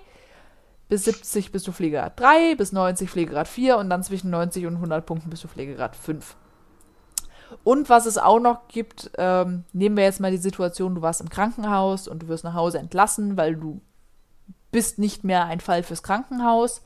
Ähm, du brauchst aber aufgrund deiner Erkrankung oder Verletzung oder was auch immer war für ein paar Tage oder Wochen trotzdem noch Hilfe zu Hause. Ähm, dann gibt es auch die Möglichkeit, dass du ein ärztliches Attest bekommst und dann werden die Kosten auch von der Pflegeversicherung übernommen. Wenn du jetzt allerdings kein Attest hast und in Anführungszeichen nur Pflegegrad 1 bist und du willst aber trotzdem Pflegedienst haben, weil du sagst, du brauchst hier und da Hilfe, dann musst du die Kosten halt komplett aus eigener Tasche zahlen. So. Und sorry about that, das war sehr viel Input, aber ich fand, es war ein wichtiges Thema und, ist es auf jeden Fall. Ja. Und ich fand es halt jetzt passend zu den Wahlen irgendwie. Es ist nie zu früh, um sich Gedanken zu machen. Genau. Ja, wie gesagt, mein Vater ja. war so in deinem Alter. Hm? Ja? Ja, nee. erzähl. Nee, nee, weil, wie gesagt, mein Vater meinte nur, in deinem Alter hat mich das so überhaupt nicht interessiert. Also, ja. Ja, genau. Und, und zu dem Punkt, diesem, ne, es ist nie zu früh, sich Gedanken zu machen. Ich war vor anderthalb Wochen auf einem äh, Vortrag oder einem, weiß ich nicht, so ein, weiß ich nicht, da war so eine Olle, die hat sich nach vorne gestellt und hat geredet. Und da ging es um Patientenverfügung. Mhm. Und ich saß da und 40 andere saßen da und ich habe den Altersdurchschnitt enorm gesenkt. Ja, ja. Also alle anderen waren halt so 70 aufwärts. Es gab ein paar, die vielleicht so 50, 60 waren und dann gab es mich. Ja, kenne ich. Ich wurde auch schon schief. Ich wurde auch schon schief angeschaut, als ich gesagt habe, ich habe eine, eine Patientenverfügung. Aber es ist halt ein. Ich kann vom Bus angefahren oder überfahren werden. Entweder bin ich dann tot oder ich kann in einen Zustand kommen, in dem ich halt nicht mehr entscheiden kann. Das geht halt auch mit 24. Ja, klar, natürlich. Ja, ich glaube, meine ja, ich Eltern haben immer noch keine. Ja, ich habe das zusammen mit meiner Mutter gemacht, weil ich habe die, ich habe gesagt, ich gehe dahin, du kommst mit. Mhm bist jetzt auch über 60, du wirst auch nicht jünger. Mm. Du äh, machst das jetzt bitte. Ja, dann haben wir uns abends nochmal zusammengesetzt und dann entschieden, dass offensichtlich mir die Ehre zuteil wird, die Geräte irgendwann auszuschalten. Yay. Ja, ich bin auch die, die daneben sitzen darf, während sie stirbt. Ich möchte was nicht, ihr Mann nicht tun muss. Ich möchte nicht gemein sein, aber wenn, wenn ich die Wahl zwischen dir und deinem Bruder habe, würde ich auch dich nehmen. Ich würde auch mich nehmen, selbst wenn ich die Wahl zwischen mir und meinem Vater hätte. Ja, Ja, aber wir haben das auch alles gemacht und das ist, ist schon, ist schon hilfreich. mhm. Und hab- es ist nicht viel Arbeit. Ich habe auch, ich hau ja meinen Eltern auch immer auf die Finger, wenn ich denen sage, gut, ich kenne das halt als Arzthelferin, es ist halt immer nervig, wenn Leute zu uns kommen und die nehmen eine Liste an Medikamenten und wissen halt weder, wie die heißen, noch wie die dosiert sind, noch wann die die nehmen. Deswegen ist es immer, bitte, nehmt einen Medikamentenplan mit. Auch, dass wenn einfach mal was passiert, der Rettungsdienst gucken kann, ach so, das und das und das und das wird genommen. Und dann kommen so Unterhaltungen, ja, aber ich weiß ja, was ich nehme. Okay, Mutter, was nimmst du denn? Ja, ein Blutdrucksenker und für die Schild, also ja, wie heißen die? Ja, das weiß ich jetzt nicht. Das ist aber Ja, da. wichtig. Das ist aber wichtig. Deswegen habe ich meiner Ja. Mutter jetzt einen Medikamentenplan erstellt. Den nimmt sie zwar nicht mit, aber sie hat einen immerhin. Das ist doch immerhin die halbe Miete. Mhm. Ja, ich hätte auch schon überlegt, weil das hatte der, der Obi mir auch erzählt, es gibt so, so Notfalldosen. Dann kannst du dir die Hm, in den bestellen. Genau, dann, dann kannst du dir so, so ein Kreuzchen auf die Tür kleben, dass der Rettungsdienst weiß, okay, da ist was und dann tut man die in den Kühlschrank und dann steht da alles drin und drauf, was wichtig ist. Ach, guck mal. Warte mal kurz. Äh, nein, aber ich habe, ich habe einen Notfallausweis, der in meinem Portemonnaie immer drin ist. Mhm. Ich von den Maltesern bekommen, Oh. ich da ja Spendemitglied bin. Und da steht drauf, also einmal, wie ich heiße, wo ich wohne, ähm, und dann steht da halt alles drauf, so welche Erkrankungen, Vorerkrankungen habe ich, äh, welche Medikamente nehme ich, habe ich einen Organspendeausweis, habe ich eine Patientenverfügung, eine Vollsorge, äh, Voll, Voll, Vorsorgevollmacht und wo liegt die? Mhm. Und dann halt noch, äh, welcher Kontakt angerufen werden soll, wenn mir was passiert und sowas. Und das ist halt immer in meinem Portemonnaie. Und tatsächlich gucken ja Rettungssanitäter auch ins Portemonnaie, wenn sie die Zeit haben. Also erstmal reanimieren die und dann gucken die ins Portemonnaie. Pack Ähm, doch das in die, in die Details, wo man das irgendwie runterladen kann für eure Zuhörer. Stimmt, ist eigentlich ganz, ganz cool, ne? Auch hier Organspendeausweis und sowas, alles ausfüllen, macht das alles ganz toll. Den habe ich. Sehr Ja, vorbildlich. Meiner ist inzwischen sehr zerfleddert, weil ich halt nur so eine Pappkarte bekommen habe und die jetzt durch ein paar Portemonnaies schon durchgewandert ist. Solange es sich nicht deinen Organen anpasst, die zerfleddert sind, ist ja alles okay. Ja, ich weiß, The Walking Dead wartet auf mich. Na, auf jeden Fall ist es ganz, äh, ganz hilfreich, so einen Notfallausweis zu haben. Also gerade zum Beispiel für meine Mutter, weil die allergisch gegen Penicillin ist. Mhm. Da ist das hilfreich. Mhm. Auf jeden Fall. Weil sonst versuchen die dich zu retten und bringen dich aus Versehen um. Man Ja. kennt das. ja, Das ist irgendwie kontraproduktiv, oder? ja. Oder Ja. halt auch einfach für, wie gesagt, Medikamentenplan für Medikamentenunverträglichkeiten, ne? Weil bei meiner Mutter war Ja, es jetzt so, Wenn du Blutverdünner nimmst, musst du Ja. ja auch ganz doll aufpassen. Ja, ja. Deswegen, weil ich weiß noch, bei meiner Mutter, die war ja zuletzt mal bei uns und dann, weil der Blutdruck auch so, so am Rumkaspern war und dann hat die äh, einen neuen Blutdrucksenker bekommen. Und dann, da war ich meiner Mutter, da war ich ein bisschen stolz auf sie, weil sie liest sich halt auch die Beipackzettel durch, ähm, wo dann auch drin stand, wenn sie Lithium einnehmen, bitte nochmal Rücksprache mit dem Arzt halten, weil meine Mutter nimmt Lithiumtabletten ein. Und dann musste der Arzt auch erstmal nochmal überlegen, ach so, ja, nee, Moment, dann geht denn das nicht. Was kann ich ihr denn geben, wo kein, kein, was nicht mit Lithium reagiert? Das war wohl gar nicht mal so leicht. Ja, siehst du mal. Lesen kann Leben retten. Ja. Ja, das finde ich auch so lustig, ne? Kein Schwein liest sich irgendwelche Medikamentenzettel durch, aber bei der Impfung für Corona rennen sie alle quer. Ja.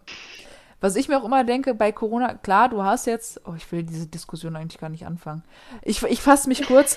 ähm, nee, weil da ist ja die Sache, es werden ja jetzt auch, oder es wurden alle auf einen Schlag geimpft. Oder so mehr oder minder, aber in einer relativ kurzen Zeit. Natürlich treten dann da mehr Nebenwirkungen auf, die du so mitbekommst. Wenn du jetzt alle Leute zeitgleich gegen, gegen, gegen Masern impfen würdest, dann würden da wahrscheinlich auch, oder würdest du auch von deinem Umkreis mehr hören, ja, hier, ich habe gehört, der und der, der hatte, der lag danach aber flach.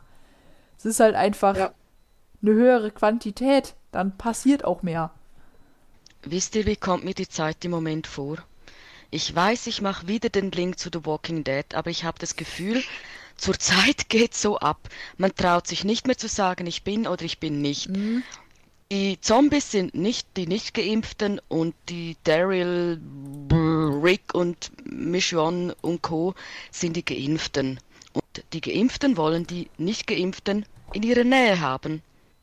So kommt es mir im Moment vor. Ja. Ach, Was für ein Massaker. ich, ich mache einfach drei Kreuze. Ja, Okay, bevor wir Das- jetzt anfangen über Corona zu diskutieren, da habe ich nämlich auch keinen Bock drauf, ja. würde Da- ich sagen, machen wir den Bogen zu lustigen und abgefahrenen, unnötigen Todesfällen. Ach so, ei, scheiße, warte mal.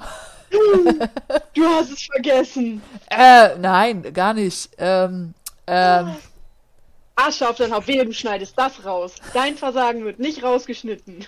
Weißt du, wie ich mich zurückhalten musste, als in dieser einen Beschreibung ein Rechtschreibfehler drin war und du meintest, dass ich jetzt erstmal ausgepeitscht werde dafür, wie sehr ich mich zurückhalten musste. Das war ich! Ja, Das war ja ich! Das mit der. Nee. Nee, mit dem Fälschen. Ja, stimmt! ja, ja. Sophia, du musst sie jetzt quälen. Ja, pass auf, ich möchte an der Stelle aber noch anmerken, weil ich habe mich sehr zurückgehalten, nicht darunter zu schreiben, weil die Sophia hat diesen Post hochgeladen.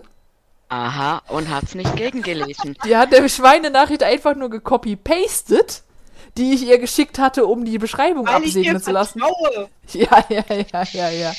Tja. Ja, Na, dann okay. bewerft euch danach mit Teebeuteln und dann sind wir quitt. Äh, ja.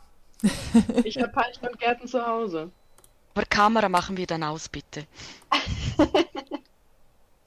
es gibt doch Dinge, die will ich nicht sehen. Hm? Ach, das wird schön.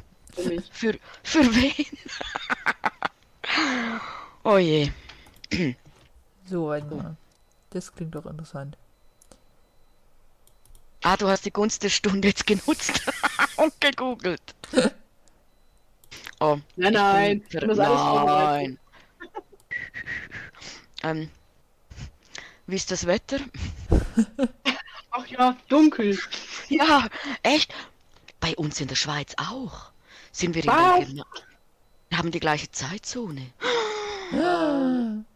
Akte X, sie ist wieder da. Da, da brennt eine Laterne.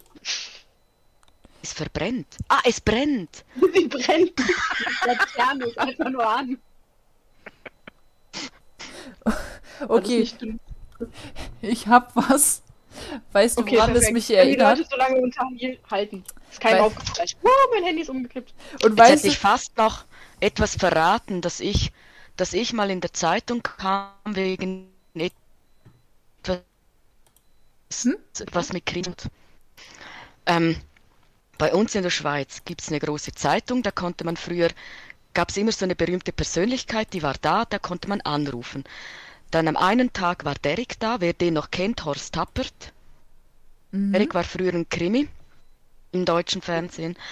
Am nächsten Tag kam in der Zeitung, Sandy, zehn Jahre aus der Schweiz, hat die kniffligste aller Fragen an Derek gestellt. ich habe ihn gefragt, ob er einen Mörder auch ohne Drehbuch finden würde. und er wusste es nicht. Er hat gesagt, ja, durch seine jahrelange Übung, aber die Polizei sähe es bestimmt nicht gern. Ja, Ja, gut. ja, jetzt haben wir genug Zeit überbrückt. Hm? Sophia, erinnerst Hm? du dich noch an die Joko und Klaas Folge, wo auf Axel Stein, wo ein Huhn auf Axel Stein schießen sollte? Ja! Ja! So in die, Ein Huhn ja. sollte Ja. auf... Ak- Okay, gut, ich bin voll dabei. Okay, und zwar ist das äh, im März 2001 in Kairo passiert und es ist auch confirmed true by Darwin, ähm, Okay. Weil die Polizei einen 20 Jahre alten Schäfer gefunden hat, der in der Mitte der Wüste quasi, also da war nichts um ihn rum, ähm, Hat er einen Bart? bestimmt. Ach, ein Schäfer, nicht ein Hund, ein Mensch. Ein Mensch, ein Ein Mensch. Hirte. Ach so, Ja, ja. ich dachte schon, ist der Hund alt? Nee. Okay, der ist, äh, der, der hat halt eine Kugel im Kopf, also der ist erschossen worden. Und, Von einem äh, Schaf. Ja. Im Prinzip das. Weil es war halt, es war halt sonst niemand da und die haben auch keine Fußspuren gefunden und haben dann halt überlegt und geguckt und ähm, haben dann rausgefunden, dass dieser Schäfer wahrscheinlich eingeschlafen sein muss, ohne halt seine Waffe zu sichern. Und dann ist halt ein Schaf gekommen und gegen den Trigger getreten. Das war Klonschaf Dolly. Wenn, Dolly hat Urlaub in Ägypten gemacht. Na klar, Ja, ja. ging mir doch Ja, die rum. ist berühmt, die haben Geld. Mhm. Berühmte haben immer Geld. Ja, auf jeden Fall Die konnte er sich auch einen guten Anwalt holen. bestimmt. Aber nee, warte, äh, so, so gut war der Anwalt nicht, denn das Schaf ist eingeschläfert worden. Nein! Woher wussten die welche Schaf? Hatte der nur ein Schaf? Schmauchspuren. Hier steht, hier steht, the murderous sheep has been sentenced to euthanasia. Da ist eine Schmauchspuren im Fell. so in der Wolle. Oder an der nicht, Nase, je nachdem. es konnte nicht lügen. Das hat den Lügendetektor nicht verkackt. Ich weiß, wovon ich... Ich stelle mir das so geil vor, vor Gericht. So, haben Sie noch letzte Worte? Äh, Aber, aber Leute, es sagt, man sagt ja immer, man kann nicht schlafen, zählt Schafe. Also das mache ich heute Nacht nicht. ja, die, die, die, der, der, deswegen habe ich auch drauf geklickt, weil es, es hieß äh, Sheep Sleep. Da habe ich auch schon gedacht. Okay. Oh Gott. Das sind so Schafe, die dann so über den Zaun hüpfen mit so einem Patronengurt. um, um den Bauch gebunden. Das, das wäre ein neu, neues Spiel. So, so nach dem Motto, du musst ausweichen.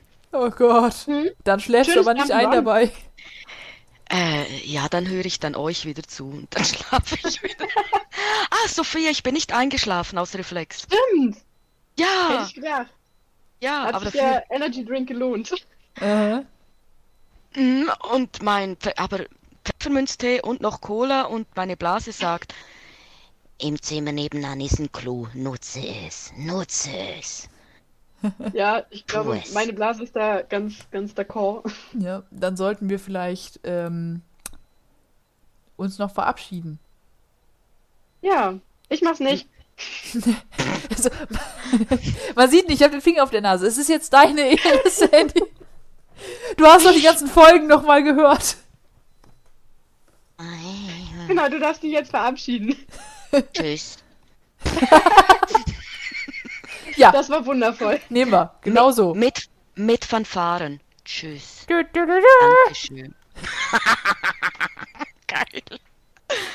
Okay, dann entlassen wir euch so in den Morgen, den Mittag, den Abend oder die Nacht, je nachdem, wann ihr das hört. Und wir sehen uns beim nächsten Mal, wenn es wieder heißt, Ihre Abgeflüster. Geflüster.